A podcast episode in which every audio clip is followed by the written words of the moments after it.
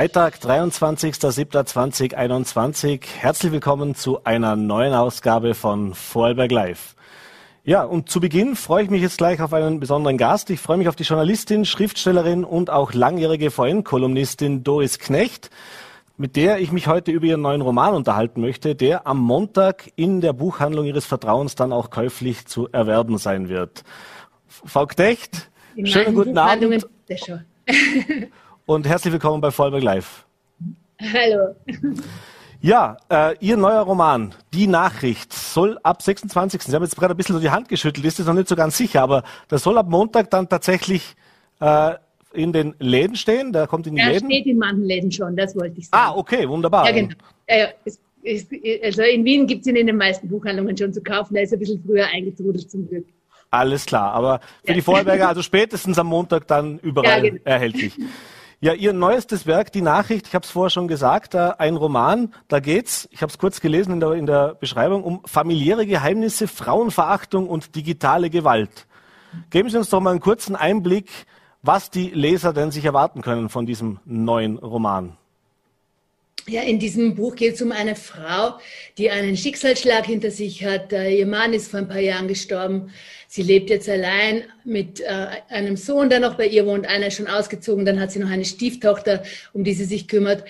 Äh, und eigentlich geht es ihr nach den Jahren der Trauer wieder ganz gut und sie ist sich recht sicher über, über sich und über das Leben, das sie führt und äh, hat großes Vertrauen in ihre Umwelt und ihre, ihre Umgebung. Und dann kommen komische Nachrichten in ihre Mailbox. Anonyme Nachrichten von einer Person, die offensichtlich viel über sie weiß und die sie beschimpft und beleidigt und bedroht. Und am Anfang nimmt sie das gar nicht ernst. Und dann bricht es aber so immer so ein bisschen mehr in ihr Leben ein und es, man, man, merkt, wie sie so langsam ein bisschen destabilisiert. Mhm. Ist das äh, natürlich ein Thema, also das die letzten Jahre generell immer wieder diskutiert wird. Also jetzt gar nicht mal so sehr nur in unserer Branche, sondern generell das Thema eben äh, Stalking im Netz, Hass im Netz, äh, eben solche anonymen Beschimpfungen, äh, dass man sich da ein bisschen versteckt. Da gibt es ja viele, viele Beispiele dafür. Äh, ist da auch ein bisschen was autobiografisch, also eigene Erfahrung von Ihnen dabei? Haben Sie das selbst auch schon erlebt in Ihrer Vergangenheit? Ja, natürlich. Und ich kenne auch keine Frau, die in den Medien tätig ist oder eine veröffentlichte Meinung hat, äh, der das nicht passiert ist. Also ähm, ich bin seit 30 Jahren Journalistin und äh, ich habe schon, ich kriege seit 30 Jahren komische Mails und früher Brief und meine Chefredakteure haben sogar meine Privatadresse weitergegeben. Also ich bin das gewöhnt und man nimmt es dann ja auch irgendwie nicht so ernst, weil man es gewöhnt ist. Äh, aber gleichzeitig ist es bedrohlich und es schüchtert einem auch ein. Mhm. Hat sich das, Sie haben es gesagt, früher waren es halt Briefe oder mhm. auch Anrufe hat es dann gegeben in Redaktionen, kann ich mich erinnern, aber natürlich ja. mittlerweile durch die sozialen Netzwerke, durch die sozialen Medien ist das natürlich viel, viel leichter noch geworden. Äh, hat sich da auch was gewandelt? Also sprich, man hört immer wieder, dass der Ton natürlich auch schärfer geworden ist, dass diese Drohungen auch massiver sind, wie das früher war. Ja, also früher habe ich so tatsächlich vollgeschriebenes Klopapier gekriegt oder oder irgendwelche komischen Sachen sind in meinem, in meinem Postkasten gelandet. Und jetzt ist halt die, äh, die, die, die Bedrohung und die Angriffe, die junge Frauen im, im Netz erleben, die sind halt sehr oft eine sexualisierte Aggression. Ja, und das ist, glaube ich, schon neu und stärker geworden. Es ist leichter einfach auch geworden, sich da, äh, da, da Frauen anzugreifen. Mhm. Jetzt haben Sie es gesagt, äh, man lernt natürlich in einer gewissen Zeit auch damit umzugehen. Da geht auch jeder anders damit um. Aber was würden denn Sie jetzt auch den, den jungen Kolleginnen oder jungen Frauen raten, die mit sowas konfrontiert sind? Was, was, was kann man da am besten machen für sich selbst? Jetzt mal ganz unabhängig davon, was für rechtliche Möglichkeiten. Ich würde eigentlich den Männern raten, es nicht zu tun. Also ich würde weniger den Frauen was raten wollen als den Männern, weil das Problem ist ja nicht, dass die Frauen es bekommen, sondern dass die Männer es schreiben. Und ähm, ich würde mir mehr Solidarität erwarten von der Gesellschaft und von dem System, äh, dass das stärker bekämpft wird. Es passiert jetzt tatsächlich, es gibt neue Gesetze gegen Hass im Netz und es ist leichter, das zu verfolgen und leichter, das anzuzeigen. Äh, den Frauen, jede Frau geht damit anders um. Ja? Also viele ignorieren es einfach, viele äh, melden es, viele Frauen, und ich gehöre zu denen dazu, versuchen es wegzublenden, weil man sonst einfach zu viel Energie braucht, um, um da gegen einen anonymen, gegen einen unsichtbaren Gegner vorzugehen. Mhm. sind Sie natürlich nicht nur Schriftstellerin, sondern eben auch Journalistin. Als Journalist ja. vertritt man natürlich auch manchmal Thesen, die natürlich nicht nur für Freude sorgen. Das heißt, ja. da setzt man sich noch mehr diesem, diesem, diesem Hass im Netz, sage ich jetzt mal, auch unter Umständen aus. Äh, haben wir natürlich auch alle erlebt in dem letzten Jahr mit der Corona-Pandemie, dass sich nochmal verschärft hat, die Spaltung der Gesellschaft, dass es dann natürlich noch eine größere Radikalisierung gegeben hat. Äh, aber ich nehme jetzt an, so wie ich Sie jetzt gerade verstanden habe, war da mal irgendwann auch der Punkt, wo man sagt, warum tue ich mir das eigentlich an? Also will ich das überhaupt, mich da so zu exponieren, auch mit meiner Meinung, mit meiner, mit meinen, mit meinen Themen? Äh, oder lasse ich es dann und mache mich als, als Schriftstellerin mit den Romanen, da habe ich wahrscheinlich weniger Aneckungspunkte. Also ich bin, ich habe mir nicht einschüchtern lassen, glaube ich, aber da, als ich diese Kolumne im Kurier nicht mehr geschrieben habe, weil der Kurier sie nicht mehr haben wollte, muss ich sagen, war ich schon auch ganz froh, dass ich diese anonymen Angriffe, dass ich denen nicht mehr eingesetzt war, weil die waren schon teilweise bedrohlich und teilweise einschüchternd. Und ich bin sehr froh, dass ich jetzt bei Zeitungen und Medien schreibe, die diese Foren nicht in dieser, diesem Ausmaß haben, wo man nicht so von aus dem Dunkeln und aus, aus, der, aus der Unsichtbarkeit heraus äh, äh, äh, Kritik oder Angriffe bekommt, sondern man kriegt ein Mail und da steht dann drinnen, äh, was einem nicht passt. Und so mag ich es auch gern. Ich nehme gern Kritik an, möchte aber gern wissen, von wem sie kommt. Mhm. Das heißt Diskurs ja, aber eben genau. die Frage ist eben genau. wie. Ja, äh, genau. ist man kann ja nicht reagieren auf jemanden, der, der, der anonym ist. Ja? Also man weiß ja nicht, mit wem man es zu tun hat. Ja. Jetzt hat sich natürlich auch in der politischen Auseinandersetzung was geändert. Das heißt also auch in der politischen Landschaft ist die Sprache schärfer geworden. Äh, man hört dann auch immer wieder die Versuche der Einflussnahme, dass das stärker geworden ist. Äh, ist das auch was, was Sie erlebt haben in den letzten, in den letzten Jahren, dass das zugenommen hat? Oder ist das jetzt äh, für Sie oder haben Sie das so noch nicht erlebt? Nicht in meinem Bereich. Ich schreibe Kolumnen und Glossen und äh, da gibt es das nicht so stark. Ja. Mhm. Also es war noch stärker, als ich noch diese tägliche Kolumne im Kurier hatte und da immer wieder auch politische Sachen geschrieben habe. Da habe ich schon gemerkt, dass es da auch Druck gibt, äh, manchmal von politischer Seite. Aber er wurde eigentlich tatsächlich selten an mich weitergegeben. Aber ich weiß, dass es in dass Medien da sehr unter Druck geraten, auf, äh, von politischer Seite immer wieder und, und dass man da schon Druck ausübt. Aber ich eben, ich selber habe weniger Erfahrung damit jetzt in den letzten Jahren. Mhm. Wie wichtig ist es Ihnen denn auch diesen Ausgleich zu haben zwischen der Romanschreiberin beziehungsweise der, der, der Schriftstellerin und trotzdem das Journalistische nach wie vor auch zu verfolgen? Denn ursprünglich kommen Sie aus dem Journalismus, das heißt, ja. das war ja auch der Einstieg. Ich liebe alles Journalistische nach wie vor und ich liebe vor allem auch die Kolumnen, die ich schreibe, besonders auch wirklich auch ger sehr gerne, die, die ich für den VN schreibe, weil mich die so in Kontakt halten mit meiner alten Heimat und, die, und das Gefühl habe, ich bleibe da im Gespräch auch mit den Leuten. Das finde ich sehr schön. Äh, und das macht mir auch Spaß, weil es äh, kurze Form ist. Ja, und weil es so nett, jetzt habe ich schon recht gut Intus. Ich habe in meinem Leben so ungefähr, weiß nicht, 3600, 3700 Kolumnen schon geschrieben. Und diese Form hat man irgendwann Intus und man weiß, so lang ist es, so viel passt da rein. Und es ist dann aber auch fertig und dann gibt man es ab und dann lesen es ein paar Leute und ein paar reagieren drauf und am übernächsten Tag kriegt man Gemüse drinnen ein. Und das ist auch okay. Und Schriftstellerei ist dann halt was anderes und das ist natürlich auch schön. Man arbeitet lang an einem Buch und dieses Buch steht dann auch wirklich für immer im Regal. Und das ist natürlich eine Arbeit und man kann sich auch so fließen lassen. Und das ist schon toll beim Schreiben, dass man sich so golo kann und so der Vortrieber kann. Wenn jetzt so ein Roman fertig ist, wie jetzt der aktuelle und der dann in den Handel kommt, da, da tun sich dann teilweise auch neue Möglichkeiten auf. Es gab in der Vergangenheit auch schon einen Roman von Ihnen, der verfilmt worden ist. Es gibt natürlich auch einige Auszeichnungen, die Sie mit Ihren Büchern auch schon äh, äh, erreichen konnten. Äh, ist das so ein Thema, wenn man sich, wenn man so ein Buch fertig hat, abgeschlossen hat, dass man im Vorfeld schon weiß, das könnte was sein, da könnte was draus werden, das könnte dann unter Umständen dann auch vielleicht jetzt nicht nur für, die, für das lesende Publikum interessant sein, sondern eben noch einen Schritt weitergehen? Also wenn man fertig ist, wenn ich fertig bin, bin ich erstmal froh, dass ich fertig bin und alles andere ist dann nur noch Bonus, ja, äh, weil ich bei jedem Buch immer während dem Schreiben mindestens dreimal davon überzeugt bin, dass das niemals ein fertiges Buch werden wird. Und äh, in, insofern ist alles andere, was dann danach kommt, nur noch ein so ein Extra, über das man sich freut. Was mir natürlich freut, ist, wenn, wenn ich merke, das kommt wieder Leserinnen und Leser so ah, wie ich mir es vorgestellt habe und das wird richtig verstanden. Aber natürlich ist es schön, wenn dann was noch mehr draus wird, wie jetzt zum Beispiel Wald wird jetzt demnächst auch verfilmt und mhm. da freut mich natürlich schon sehr. Sie haben ja nicht nur Romane geschrieben, sondern eben auch, Sachbuch will ich es nicht nehmen, aber zumindest äh, eigene Erlebnisse, also sprich, äh, ich sage jetzt so vom Punker zum Spießer oder eben so, so Geschichten, also die eigene Lebensgeschichte auch ein bisschen mit aufgearbeitet. Äh, was ist denn spannender?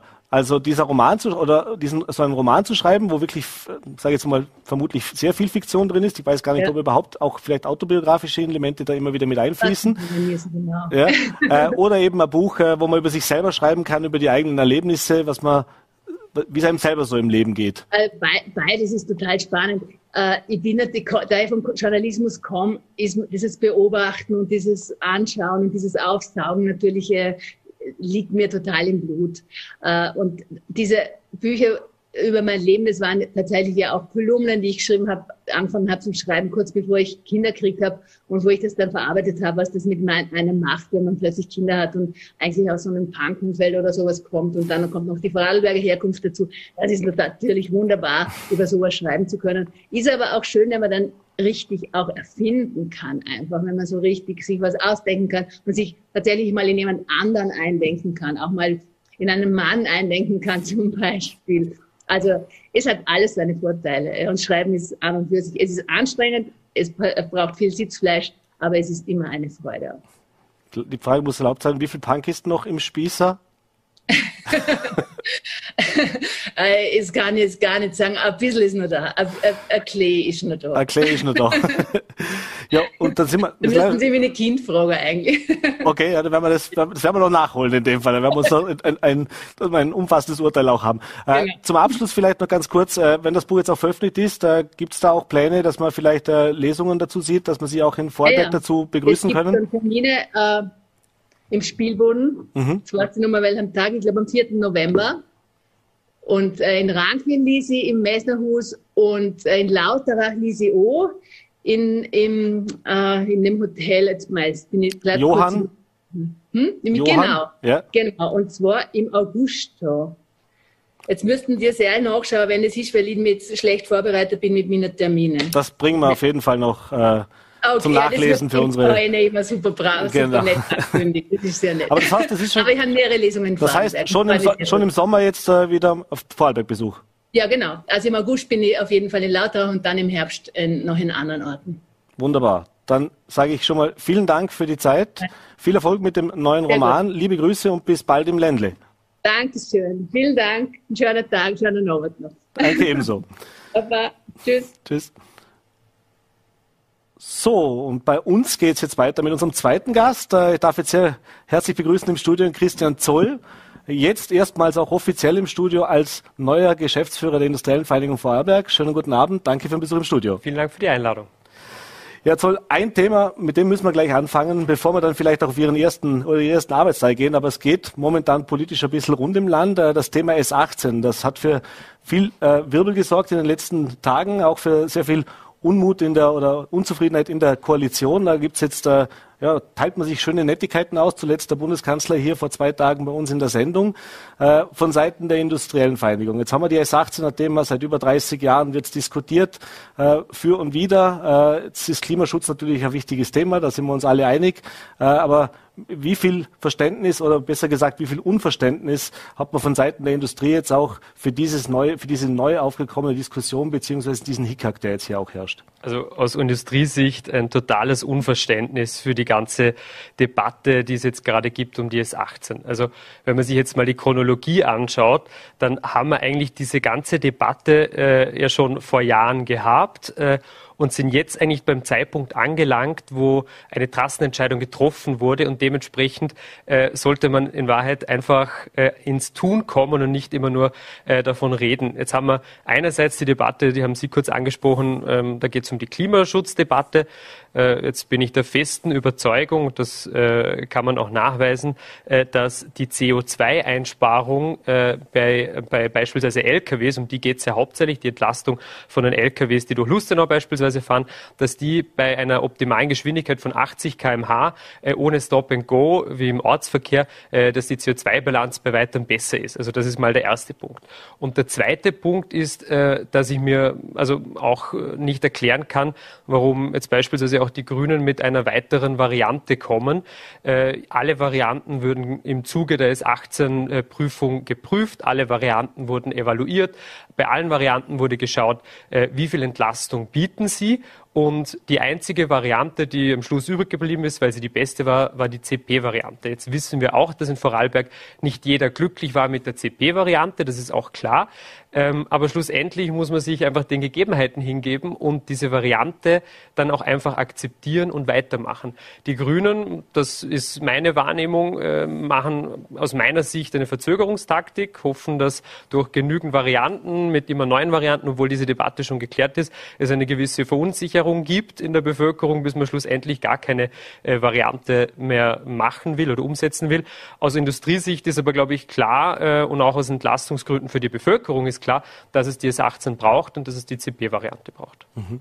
Jetzt gibt es von politischer Seite immer das Bekenntnis für die Industrie, für das Industrieland Vorarlberg ist ein wichtiger äh, Motor auch für die, für die Arbeit, für die Wirtschaft, äh, für die Arbeitsplätze, für die Wirtschaft im Land generell. Äh, wie ist denn da jetzt das Verhältnis in den letzten Tagen? Hat sich da was jetzt geändert in den Gesprächen auch oder in der, in der Sichtweise auch? Jetzt haben wir doch in Vorarlberg schließlich auch eine schwarz-grüne Regierung. Der Landeshauptmann hat es zwar gesagt, natürlich, er steht voll hinter der S18. Wir haben im Nationalrat allerdings das Gegenteil erlebt, was die ÖVP gemacht hat. Sie hat nämlich zwar zähneknirschend, aber doch dieser Prüfung zugestimmt. Äh, und die grüne Reichshälfte, wenn ich es mal so sagen darf, ganz flapsig, äh, die grüne, der grüne Regierungspartner, sowohl im Land als auch im Bund natürlich, äh, hätte am liebsten, dass sie nicht kommt. Also es wird zwar, glaube ich, so offen nicht ausgesprochen, aber schon ziemlich deutlich. Das also heißt, wahr, ja. wie, wie, wie gut ist denn da das Gesprächsklima überhaupt momentan, beziehungsweise fühlt man sich von Seiten der Industrie da genug gehört? Äh, also ich glaube, dass das äh, Gesprächsklima ist trotz allem sachlich und meines Erachtens auch konstruktiv. Ich glaube, man, man steht äh, an unterschiedlichen Enden, was es, wenn es um die S18 geht, jetzt insbesondere bei den Grünen. Ähm, auch die Evaluierung von, also von, von der Bundesseite, wie sie die Bundesregierung vornimmt oder auch die, die Bundesministerin Gewessler, können wir nicht nachvollziehen. Also insbesondere bei der, bei der S18 natürlich nicht, weil das ist alles ja schon passiert. Also wir reden da gerade von einer Evaluierung Regierung, die überhaupt nicht notwendig ist, weil alle Fakten am Tisch liegen. Äh, die Stimmung ist trotzdem, glaube ich, konstruktiv, aber ja, ich muss sagen, äh, ich finde es aus auch aus Bevölkerungssicht, natürlich auch aus Industriesicht, aber auch aus Bevölkerungssicht ähm, finde ich es nicht gerade fair, wie, wie diese, dieses Projekt einfach kontinuierlich verhindert wird, obwohl es einfach ein Commitment gibt, obwohl es äh, auch eine Entscheidung gibt, welche Variante man baut. Und eine Sache muss ich schon auch noch sagen, ähm, ich finde es auch, auch nicht gerade schlüssig. Auf der einen Seite will man ähm, Elektromobilität fördern, äh, hat neue Förderschienen äh, aufgelegt, die ich grundsätzlich sehr, sehr gut finde. Und auf der anderen Seite will man aber nicht, dass diese Elektroautos dann auf Straßen fahren. Also irgendwann muss man sich mal entscheiden und irgendwann muss man äh, auch die, die ähm, sich auch darauf vorbereiten, dass es eine, dass der Individualverkehr genauso wie der Güterverkehr und alle anderen Verkehre auf Schiene und so weiter zunehmen werden. Die Bevölkerung wächst und dementsprechend muss auch die Infrastruktur irgendwo nachziehen. Mhm. Ab wo wachsen? Äh, natürlich auch die Industrie möchte wachsen. Auch das ist so ein Thema, das natürlich auch immer wieder mit dem Thema Landschaftsschutz, Naturschutz, aber auch natürlich Klimaschutz äh, einhergeht geht. Das heißt, wenn es um Erweiterungen geht, wenn es um neue Ansiedlungen geht, äh, wenn es um neue Betriebsgebiete, auch Möglichkeiten geht, äh, da scheint auch da sehr, sehr oft der Wurm drin zu sein. Das ist auch sehr, sehr schwierig. Äh, äh, ist das jetzt auch so ein Punkt, noch on top, wo man sagt, das bestätigt das, was wir die letzten Jahre schon erlebt haben. Also, dass man zwar sagt, ja, wir bekennen uns zu, unserem, zu unserer Wirtschaft im Land, aber eben, wenn es dann um die Umsetzung geht, es halt einfach nicht so einfach ist ich verstehe natürlich auch äh, quasi äh, die, die, die Gedanken äh, dahinter, wenn man irgendwo nicht ganz happy ist, wenn man in der Umgebung äh, irgendwie was, was Großes gebaut wird oder so. Aber schlussendlich muss man auch sehen, welchen Mehrwert die Industrie hat und dass ähm, wir diesen Wohlstand, den wir haben in Vorarlberg und auch in Österreich, zu einem Großteil äh, der Industrie äh, zugute, äh, äh, zu einem Großteil von der Industrie abhängt. Also wir haben gerade zu kürzlich eine, äh, glaube ich, sehr eindrucksvolle Zahl präsentiert. Wir haben eine, eine Studie in Auftrag gegeben, wie viel Steuer- und Abgabenleistung die, die Vorarlberg Vorarlberger Industrie abführt. Das sind 2,2 Milliarden Euro, die äh, die Industrie nur an Steuern und Abgaben abführt. Das ist mehr als das Vorarlberger Landesbudget. Und da erkennt man oder finde ich, muss man erkennen, äh, welchen Mehrwert die Vorarlberger Industrie auch für unser Bundesland hat. Und dementsprechend muss man, äh, glaube ich, auch, äh, wenn es um Betriebsansiedlungen geht, das im Bewusstsein haben. Wir schaffen, also die Industrie schafft Arbeitsplätze, schafft Wohlstand und der, dementsprechend muss man das auch berücksichtigen, äh, wenn es um Betriebsansiedlungen und so weiter geht. Weil eines ist auch klar, äh, Betriebe müssen sich erweitern, Betriebe müssen wachsen, weil äh, wenn die Betriebe irgendwann aufhören zu wachsen, beginnt auch der Wohlstand stehen zu bleiben. Und ich glaube, das will auch keiner. Hm. Jetzt sind wir schon mitten in, in einer neuen Kampagne. Unsere Industrie ist für die Menschen da. Das ist die, das Motto, was Sie jetzt auch beim Sommerempfang nochmal präsentiert haben, für, unter dem auch dieses Arbeitsjahr jetzt stehen wird. Äh, bevor wir zu dem kommen, noch eine letzte Frage zur S18. Wenn jetzt diese S18 nicht kommen sollte, beziehungsweise sich nochmal auf äh, ein paar Jahre hinaus verzögert, welche Konsequenzen, welche Auswirkungen hätte denn das konkret? Naja, also ich glaube, man muss sich da langfristig schon anschauen, ähm, in welche Richtung wir uns bewegen. Also wenn wir als Standort nicht attraktiv bleiben, als Vorarlberger Standort, dann haben, sehen wir langsam aber sicher zu, wie Betriebe abwandern äh, auch neue Betriebe nicht mehr zuwandern. Da hängen Arbeitsplätze daran, gerade in der Industrie. Äh, rund ein Drittel aller Arbeitsplätze hängen an der Industrie. Jetzt braucht ein, äh, eine Agentur beispielsweise äh, nicht dringend die S18, aber natürlich braucht ein Industriebetrieb, der natürlich Güter ab und an transportieren muss, braucht Infrastrukturprojekte wie die S18. Ähm, ich wäre sehr frustriert, muss ich ehrlich sagen, äh, nicht nur als Vertreter der industriellen Vereinigung, sondern auch als Bürger, wenn ich mir denke, also ich bin Lustenauer, dementsprechend äh, wird uns seit Jahren und Jahrzehnten eine Entlastung äh, versprochen. und ich glaube, wenn das nicht kommt, dann ja, also ich hoffe einfach das Beste und ich vertraue schon auch auf die Politik und auf die Versprechen, die jetzt auch der Bundeskanzler gemacht hat, auf das Versprechen, das auch der Landeshauptmann gemacht hat. Äh, und wir bauen darauf und dann müssen wir eh sehen, wie es dann weitergeht. Mhm. Ich habe schon gesagt, blumige Worte oder schöne Worte. Unsere Industrie ist für die Menschen da. Das ist das Motto natürlich ein schöner Werbeslogan, den Sie da gefunden haben. Es gibt jetzt auch eine Image-Kampagne, die läuft mit prominenten Vorarlberger Vertretern, äh, die da äh, mit an Bord sind. aber natürlich ein Thema, das ganz, ganz wichtig ist, nicht nur also für die Menschen im generellen, aber vor allem für die jungen Menschen ist das ja ein Thema. Das ist ein Thema, das die Industrie wie die gesamte Wirtschaft beschäftigt. Äh, das Thema Fachkräftemangel, das Thema Nachwuchsgewinnung. Ich hatte diese Woche schon eine Spartenvertreterin äh, hier vom Elektro- bzw. Ähm, Metallverarbeitenden Industrie, wo gesagt wurde, was da im Lehrbereich alles gemacht wird, äh, von Seiten der industriellen Vereinigung. Wie, wie kann man diese Maßnahmen unterstützen oder ist auch geplant, diese Maßnahmen zu unterstützen? Und Sie selbst auch Jugend, äh, Bundessprecher der Jugendorganisation gewesen, also sprich selbst noch jung natürlich, äh, noch nicht so lange her, dass Sie auch dort aktiv wirklich mit beteiligt waren. Gibt es da von Ihnen jetzt auch als neuer Geschäftsführer Ansätze, was man da noch besser machen kann, was man da noch anders machen kann? Also ich glaube grundsätzlich, äh, was wir mit der Kampagne auch erreichen wollen, ist eben zu zeigen, äh, das geht genau in das, was Sie jetzt auch gefragt haben. Ähm, mit der Kampagne wollen wir erreichen oder wollen wir auch zeigen, dass eben die Industrie für die ganzen Menschen da ist. Und zwar wirklich da ist. Die Industrie leistet beispielsweise eine Milliarde an zusätzlichen äh, Leistungen. Das heißt, da geht es gar nicht um Steuern und Abgaben, sondern um freiwillige Beiträge für äh, Vereine, für Kultur, für Sport, für die Mitarbeiter, für Ausbildungen. Das heißt, die Industrie leistet jetzt schon wahnsinnig viel für, viel für die Gesellschaft, äh, schafft Arbeitsplätze und das wollen wir auch zeigen. Und äh, ich glaube nämlich, das ist auch ein wesentlicher Punkt, dass man auch sieht, dass die Industrie ein guter Arbeitgeber ist. Äh, wie wollen wir das jetzt auch machen? Äh, natürlich, ich habe nochmal einen neuen Blickwinkel, einen anderen Blickwinkel, vielleicht weil ich doch etwas jünger bin. Äh, wir wollen natürlich auch proaktiv äh, auf junge Menschen innerhalb der Kampagne zugehen, äh, weil wir eben auch zeigen wollen, dass die Industrie nicht nur irgendwelche Fabrikshallen sind, sondern dass da wirklich auch qualitativ hochwertige Produkte rauskommen, dass die Industrie wirklich für was steht. Und äh, das wollen wir zeigen in der Kampagne. Wir wollen natürlich auch versuchen, junge Menschen mitzunehmen, weil die jungen Menschen, äh, und da rede ich jetzt nicht von den 18- bis 20-Jährigen, sondern auch vielleicht noch ein bisschen jünger, weil das sind auch die Fachkräfte von morgen und die müssen wir natürlich auch mit einbeziehen. Mhm. Das heißt, es sind auch noch konkrete äh, Maßnahmen geplant. Ich weiß nicht, auch in Abstimmung mit den Betrieben nehme ich an. Also man, die machen natürlich viel, was die Lehrlingsgewinnung angeht. Aber äh, ich habe jetzt auch gehört, eben, man muss, muss ja schon früher ansetzen, eigentlich in den Schulen. Also dass man wirklich schon näher an die Menschen rankommt. Ist das auch was, wo Sie sagen, da wollen wir uns auch aktiv dran beteiligen?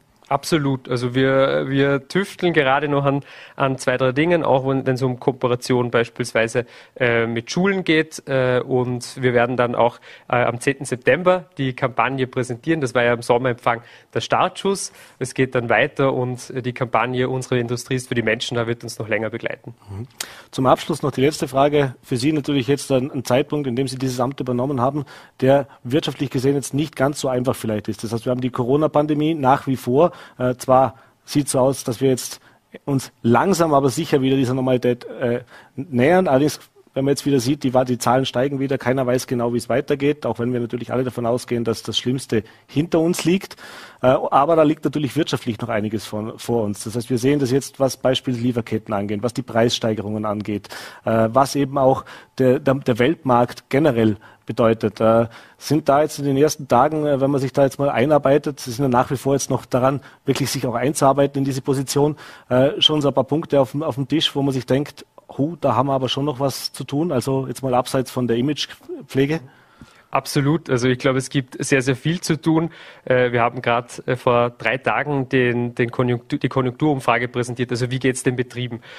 Und da ist eben rausgekommen, na, grundsätzlich gibt es einen Aufschwung, der ist da, aber die Betriebe stehen vor wahnsinnig großen Herausforderungen. Eben gerade wenn es, äh, also war für mich äh, irgendwo sehr interessant auch, äh, wenn man wenn man sieht, dass die Erwartungshaltung, dass die Aufträge, also wie die Aufträge zum Beispiel reinkommen, sehr sehr gut ist. Also die Auftragsbücher sind voll, aber die Ertragslage schaut sehr, sehr schlecht aus, also auch wenn man in die Zukunft schaut. Äh, und ich glaube, an dem müssen wir natürlich arbeiten. Da geht es äh, vor allem um die, äh, um die, die Güter, also wie kommen, wie, wie kommen Rohstoffe auch zu uns, wie schaut der Mangel aus. Da müssen wir auf jeden Fall ansetzen. Das wird uns die nächste Zeit auch noch sehr, sehr stark beschäftigen, genauso natürlich wie der Fachkräftemangel ähm, und natürlich auch neue, neue Themen, die auch in der nächsten Zeit auf uns zukommen werden, Stichwort Cybersecurity. Also das ist ein großes Thema, das gerade auch ak aktuell viele Betriebe betrifft. Da werden wir ansetzen und da werden wir auch noch einiges äh, von uns hören lassen. Ich sehe schon, eine volle Agenda. Langweilig wird es dem Christian Zoll nicht werden in, in, seiner neuen Aufgabe. Ich bedanke mich mal für diesen ersten Besuch im Studio in der neuen Funktion, in diesen Einblick äh, und wünsche noch einen schönen Abend. Vielen Dank. Vielen Dank. So, und jetzt waren wir am Anfang schon sehr kulturell unterwegs und zum Abschluss machen wir jetzt nochmal einen Schwenker in die Kultur und ich freue mich sehr begrüßt zu dürfen. Der Rockprofessor, der Voice himself, Reinhold Bilgeri, heute Hallo. zu Gast bei uns im Studio. Hallo Reinhold. Hallo, grüß dich. Ja, Reinhold, wir wollten heute nochmal die Gelegenheit nutzen. Jetzt haben wir, äh, du hast letztes Jahr, ich darf sagen, deinen 70. Geburtstag gefeiert. Da war ja. geplant Big Party, großes Konzert. Äh, dann war eben Corona. Das ging dann alles nicht so, wie es sollte. Mittlerweile hast du es geschafft. Ich glaube, zwei Konzerte waren oder wie viele? Drei, haben drei, drei habt ihr schon gespielt, aber noch nicht im Ländle wirklich groß. Jetzt morgen ist dann endlich soweit mit einem Jahr oder ein bisschen mehr wie einem Jahr Verspätung in Hohenems äh, gemeinsam mit deiner Band die Ländle Night äh, praktisch so ja einmal noch die große Tour oder oder eine weitere große Tour. Fangen wir mal so an. Sagen wir mal so, äh, das, das ist eine Abschiedstour, das ist schon klar. In dem Alter kannst du nur Abschiedstouren machen.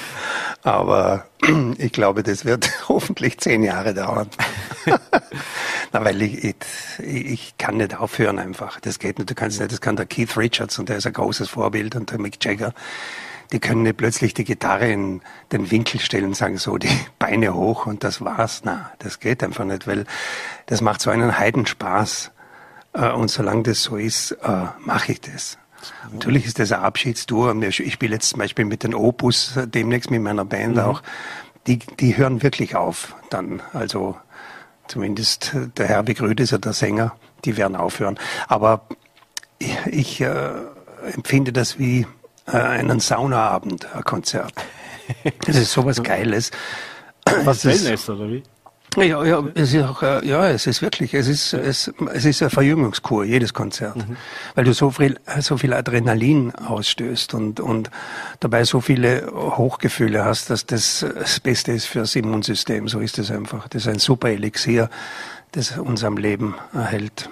Das mit wahrscheinlich ein Grund auch, dass du immer noch, immer noch und hoffentlich noch lange so aktiv bist, weil ich meine, du bist ja neben der Musik auch mit ganz vielen anderen Dingen, über die wollen wir dann am Schluss noch kurz sprechen, aber ja. bleiben wir nochmal bei der Musik. Jetzt morgen, wie gesagt, dieses Konzert in Hohenems. Äh, ist das vielleicht auch nochmal was Besonderes jetzt? Das ist was ganz Besonderes, weil dort hat alles begonnen eigentlich.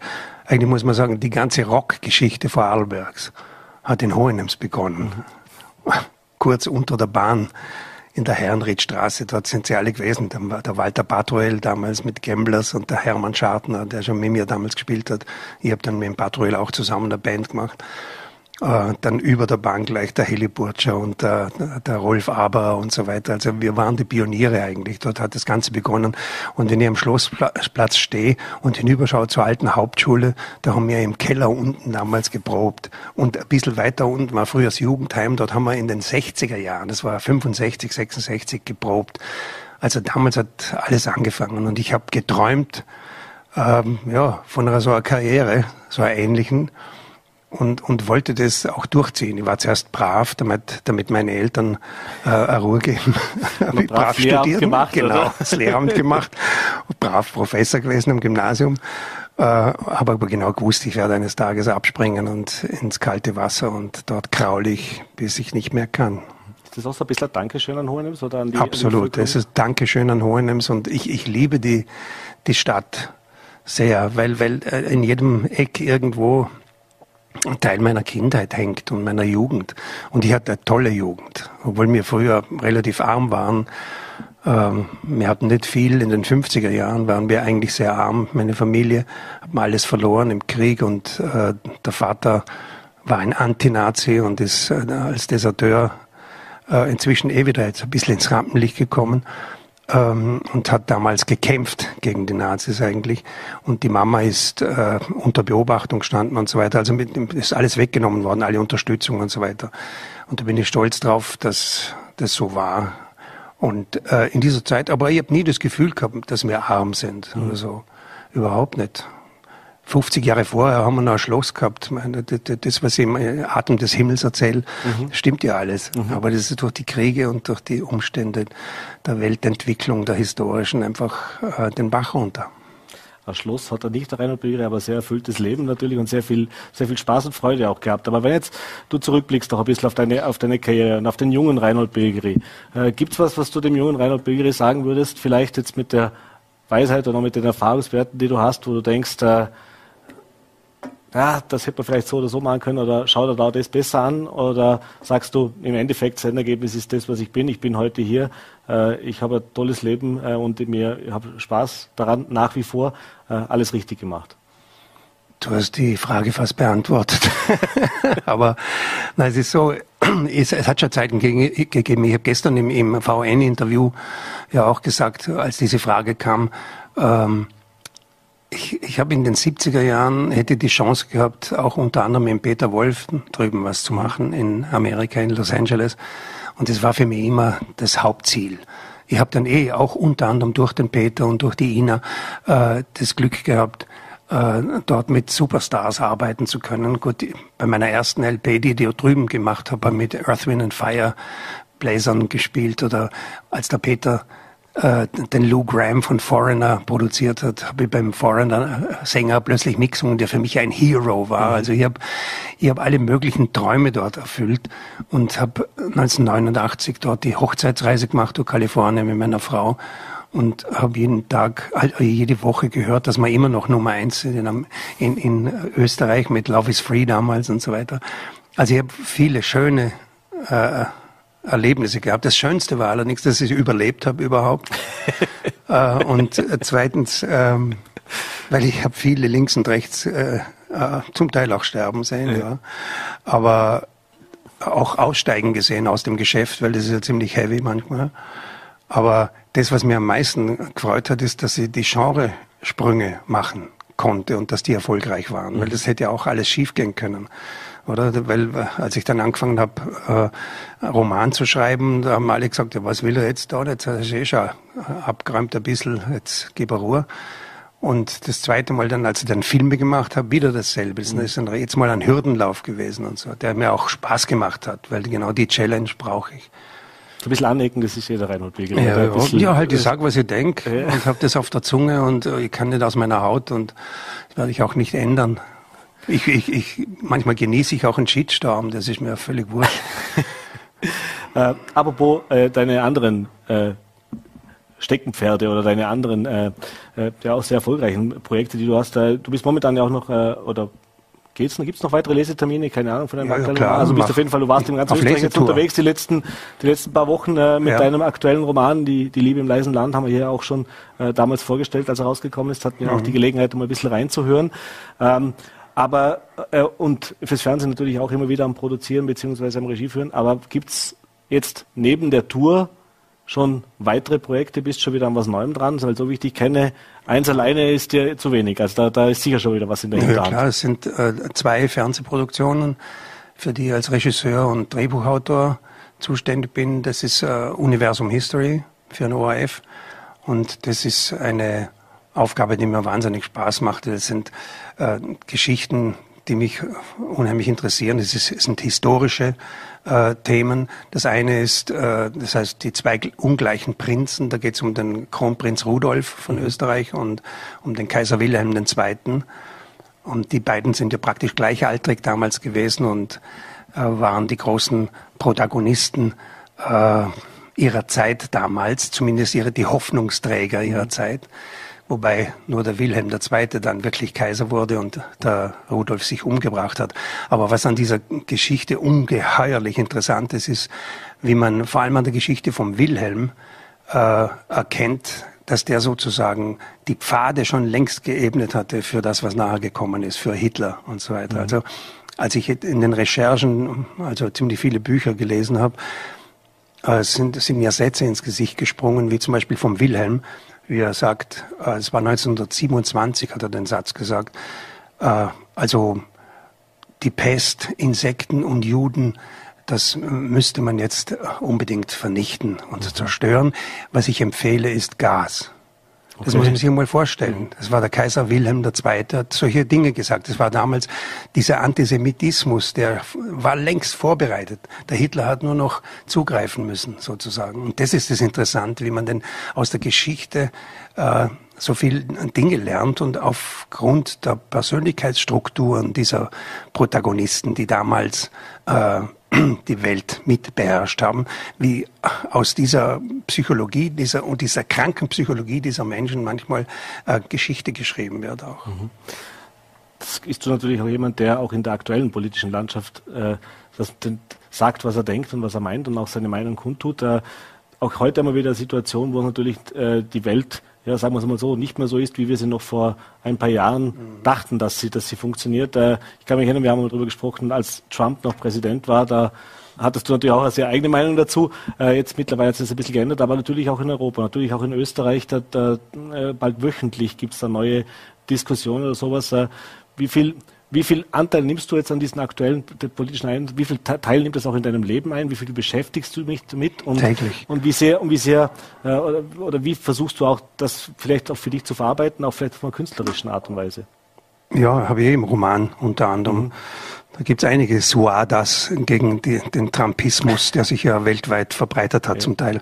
Sieht man ja auch bei uns bei den Querdenker-Demonstrationen und so weiter, bei QAnon und, und diese ganzen Verschwörungsgrüppchen und Gruppen. Ähm, das interessiert mich höllisch, weil es war immer schon, ich war sehr früh politisiert worden in meinem Leben, also eigentlich schon im Internat. Äh, dort habe ich äh, begonnen zu lesen, habe damals mit Michael Köhlmeier auch äh, politische Hörspiele gemacht und so weiter für ein ORF. Also das sind äh, Dinge, die mich ein, das Leben lang schon begleiten. Und manchmal bin ich sogar so ein bisschen zu rabiat. Ich schreibe auch in den VN-Kolumnen mhm. und da springt es mir immer wieder ins Blut, da kann ich gar nichts machen dagegen. ähm, und sage halt meine Meinung. Und das, äh, das ist ein, ein, ein, tolles Podium, die VN. Äh, bin auch sehr dankbar dafür. Und das wird immer so sein, dass ich, ich bin ein politisierter Mensch und äh, werde es auch immer bleiben. Es sollte eigentlich jeder, der in der Öffentlichkeit steht, äh, auch jeder Künstler, jeder Künstler ist automatisch ein politischer Mensch. Mhm. Geht gar nicht anders. Jeder Künstler ist ein politischer Mensch, er ist ein Statement. Auch wenn er sagt, ich ziehe mich zurück, er ist trotzdem äh, politisch, weil er alles wahrnimmt, was um ihn herum passiert. Man muss nicht sofort parteipolitisch sein, aber man muss Haltung haben. Mhm. Wenn du die heutige Situation vergleichst mit deiner Jugend. Also es war ja auch eine Zeit, wo viel im Umbruch war, also das heißt, wo die Jugend aufbegehrt hat, mhm. die 68er, äh, die Revolution, äh, wo ja einfach Dinge auch du mit Michael auch zusammen äh, Dinge ausprobiert hast, die natürlich in diesem Casino, in diesem, in diesem konservativen Vorarlberg äh, nicht nur für. Zustimmung gesorgt hat, äh, sondern tatsächlich auch äh, viel Aufregung gesorgt hat, aber auch viel angeeckt ist, aber eben um was besser zu machen, um was zu verändern. Jetzt gibt es natürlich heute auch in der Jugend Bewegungen wie diese Fridays for Futures oder Menschen, die sich um, die, um, um diesen Klimawandel einbringen oder auch mhm. politisch einbringen. Aber es gibt eben heute auch, vielleicht anders wie damals eben, du hast vorher schon gesagt, so, so, so Gruppierungen wie diese Querdenker, so Gruppierungen, äh, die wirklich, äh, ja, hätte man sich vor ein paar Jahren gar nicht gedacht, was da alles, was da alles möglich ist, äh, die sich auch formieren. Äh, wie viel Sorge siehst, hast du auch, wenn du das siehst, beziehungsweise auch äh, hast du eine Erklärung für dich dafür, wenn du ja selbst in der Revolution, also als Jugendlicher ja auch das selbst gelebt hast, also du hast ja das damals auch begehrt, auch ein bisschen Verständnis dafür, dass jetzt hier sich auch verschiedenste Gruppierungen ausbrechen, unabhängig davon, ob ich jetzt das äh, unterstützenswert finde oder nicht? Verständnis dafür habe ich natürlich. Jeder, äh, jeder junge Mensch, der sich engagiert, ähm, ist, ist wichtig für diese Welt. Ist ja klar, weil das ist ihre Welt, die Zukunft gehört ihnen. Und die müssen natürlich äh, aufschreien und äh, Fridays for Future und so weiter ist auch die richtige Richtung. Mhm. Aber es kommt darauf an, auf welcher Grundlage ich aufschreie. Und äh, wenn ich da die, die QAnon und die ganzen äh, Verschwörungstheoretiker anschaue, da wird mir schlecht dabei, weil das ist große Problem unserer Zeit ist, äh, dass plötzlich ein, ein ähm, dass Fakten, Alternativfakten plötzlich erfunden werden.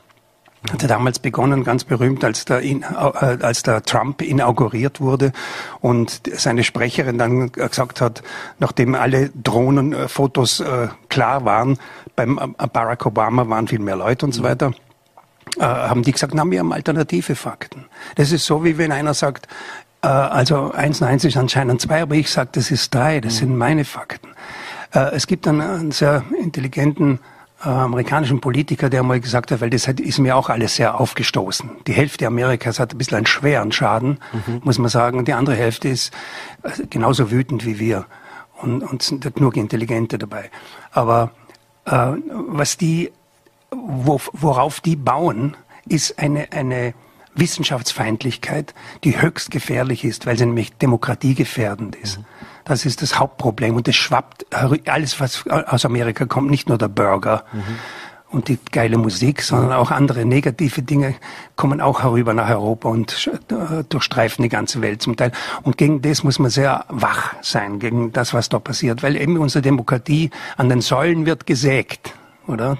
Das, auch der, auch der, der Xi Jinping in China drüben, der macht es jetzt nicht so, so doof äh, wie die amerikanischen Querdenker, sondern äh, der macht es einfach diktatorisch. Wobei, wobei, was das Klima anbelangt, äh, die, die, die Tatsache, dass, äh, dass Xi Jinping ein, ein Diktator ist, wenn er richtig denkt, was die Klimakrise anbelangt, mhm. sogar ein Vorteil sein könnte, mhm. oder? Weil das ist immerhin der größte Verdrecker China. Und wenn der äh, wirklich äh, die Klimasituation haarscharf begreift, dann kann der ohne irgendwelche parlamentarischen Diskussionen mit dem Finger schnippen und das Richtige tun. Mhm. Also das ist eine hochinteressante Angelegenheit für uns als Demokraten, mhm. weil die Zukunft wird bringen, äh, dass da irgendwann einmal das Diktat der Wissenschaft äh, kommen muss, wenn wir überleben wollen. Mhm. Weil sonst haben wir irgendwann einmal 50 Grad und, und ein großes Massensterben, nicht nur die Insekten. Ist das neben dem großen Vorteil der Demokratie natürlich gegenüber Diktatur hat auch das größte Manko. Wenn wir, jetzt, wir haben es gerade vorgesprochen mit dem äh, Christian Zoll, äh, das Thema S18. Jetzt kann man da dafür sein oder dagegen, aber wenn man sich einfach den Prozess ansieht, dass da über 30 Jahre lang verhandelt, geplant, wieder umgeplant, verworfen, neu geplant wird und es geht einfach nichts vorwärts. Das ja. ist ja keine Lösung für Probleme. Also da bin ich eher bei der Industrie, muss ich jetzt sagen, ja. äh, das in diesem Fall. Äh, auf jeden Fall, weil das, das geht wirklich nicht mehr. Das muss erledigt werden, jetzt um Punkt. Und ich glaube auch, dass das Stop and Go äh, durch Lustenau durch viel mehr Schaden anrichtet mhm. als äh, eine äh, Umfahrung.